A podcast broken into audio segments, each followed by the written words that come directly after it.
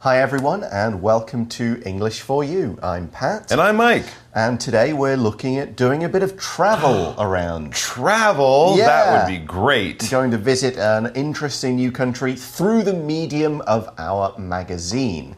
Now, you could argue that whether this is actually a country or not. We'll get to that in a moment.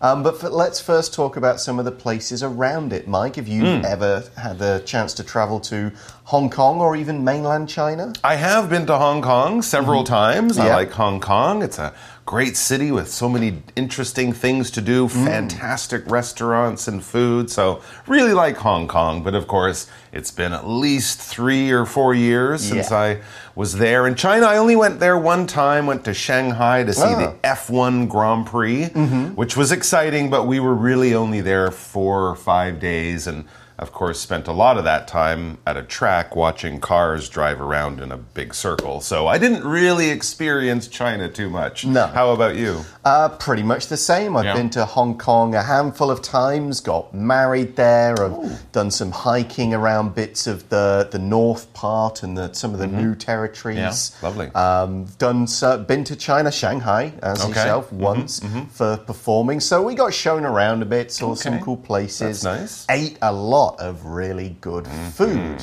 And in one of my trips to Hong Kong, I also visited the place we're going to be talking about today. That is the city, country, region, whatever you want to call it, of Macau. Let's read through today's article and find out more about it. Reading Macau. Fun facts about China's other special territory. Many people know a lot about Hong Kong. But how much do you know about its neighbor, Macau? Read on to discover some interesting facts about this engaging place. While Macau is a territory of China, it is a special administrative region, SAR. One effect of this is that Macau's people enjoy more liberties than mainland Chinese. Macau also has a good deal of autonomy. In many ways, it functions like its own country, with its own money and visa requirements. These circumstances exist because of Macau's history. It was a Portuguese territory for about 400 years. The Portuguese arrived in Macau in the 16th century. Macau was finally returned to China in 1999. Macau is one of the smallest territories in the world, measuring just 30 square kilometers. That's only about 10% of the size of Taipei City. It's also very urban. The number of people living in that tiny space is in the neighborhood of 680,000. That makes Macau the most crowded territory in the world.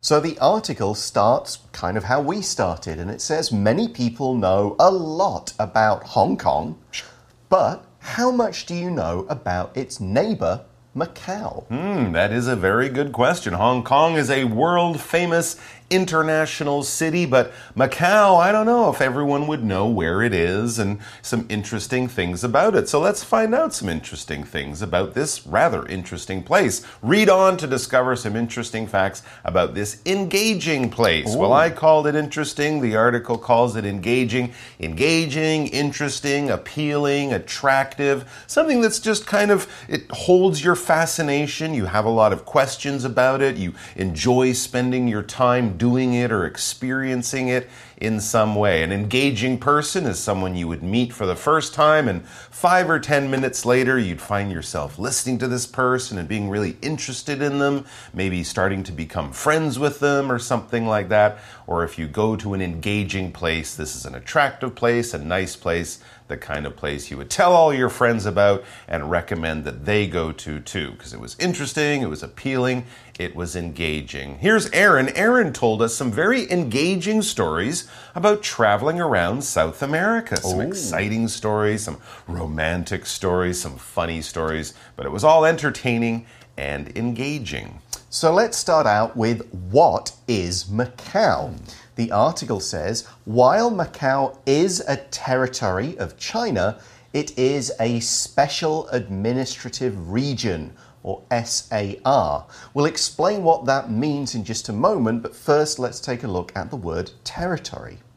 So, when we talk about a territory, we mean a certain particular piece of land, and we often use this word when we're talking about who owns it, who is the government of that land, who runs it.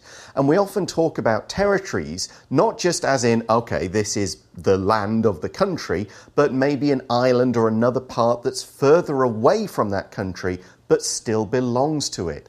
The UK has a number of small territories still around the world in different places, like the island of Gibraltar near Spain, for example.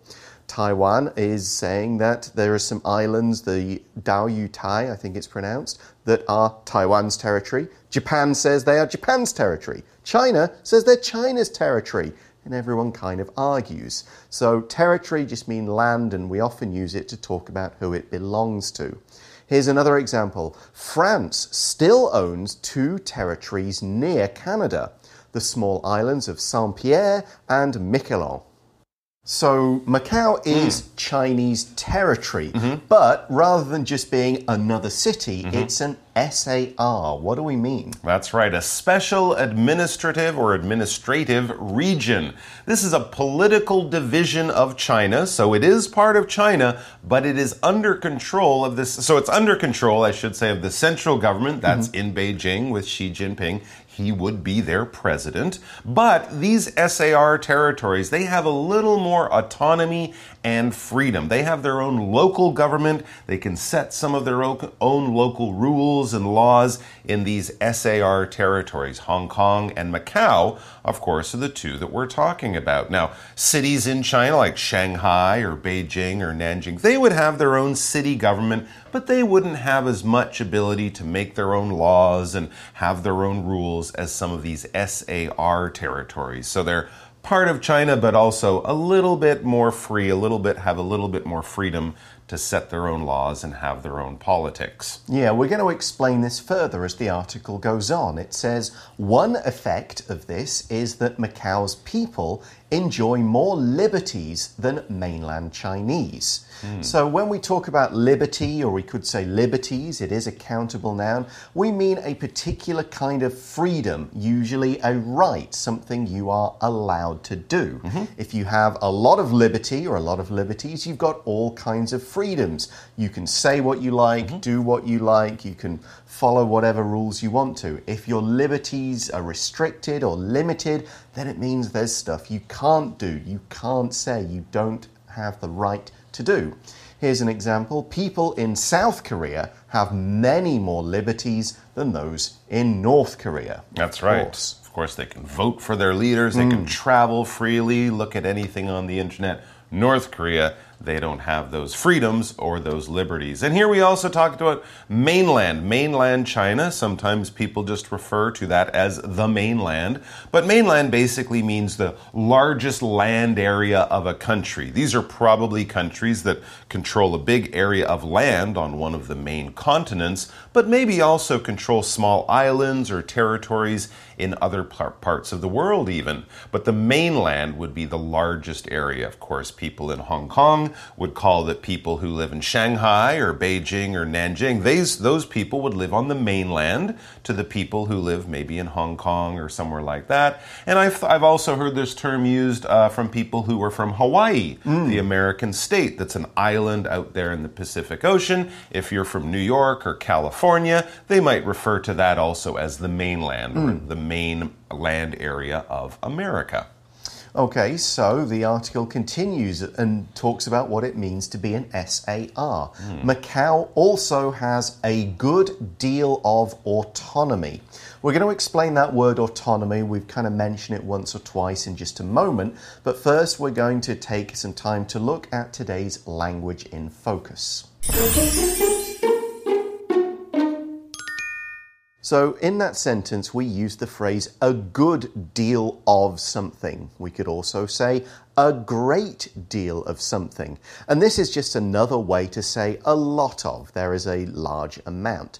And we generally use it for uncountable nouns, a great deal of autonomy. Autonomy is uncountable. There's a great deal of water on the floor. Water is uncountable. If we want to use a similar phrase with a countable noun, we can use a large number of. There are a large number of people here, for example. We, we wouldn't say a good deal of people because people is countable.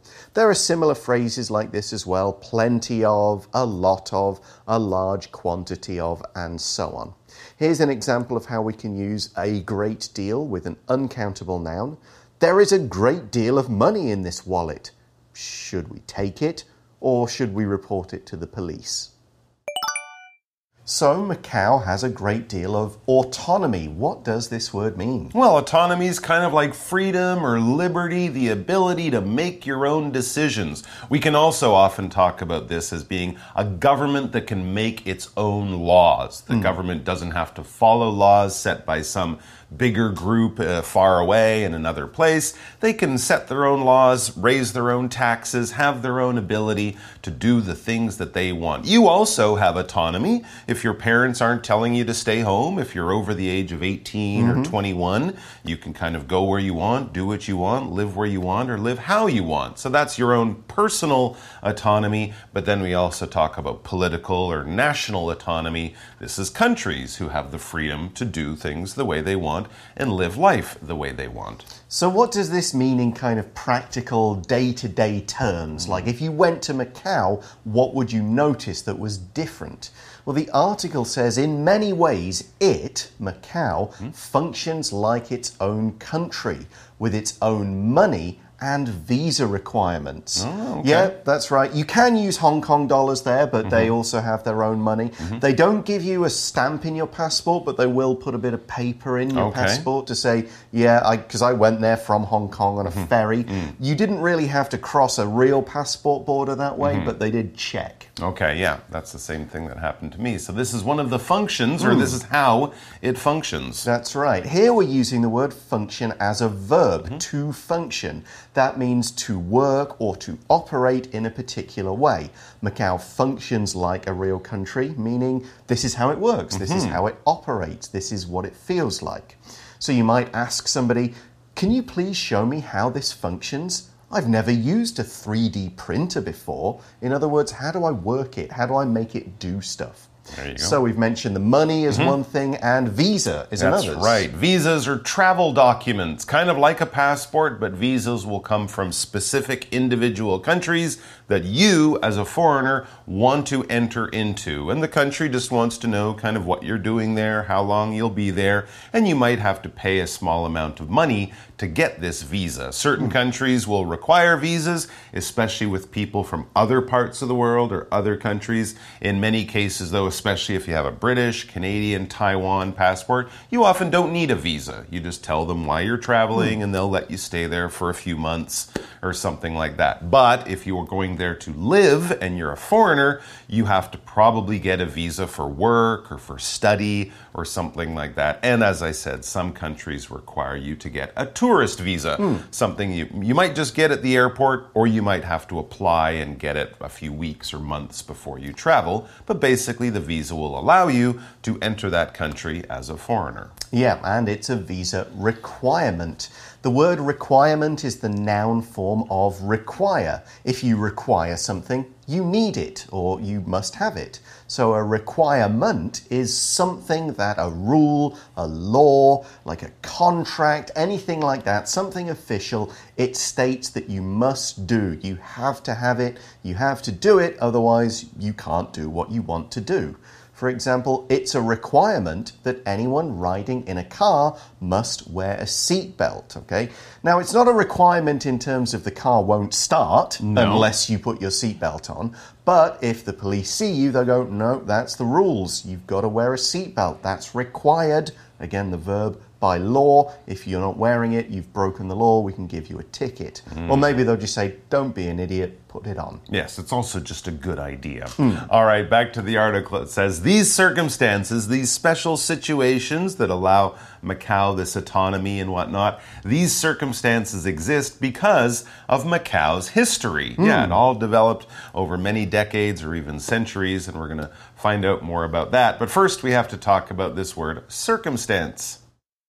So, a circumstance is basically a special situation when something is happening and there are particular things going on. Circumstances, of course, change all the time as we go through our days.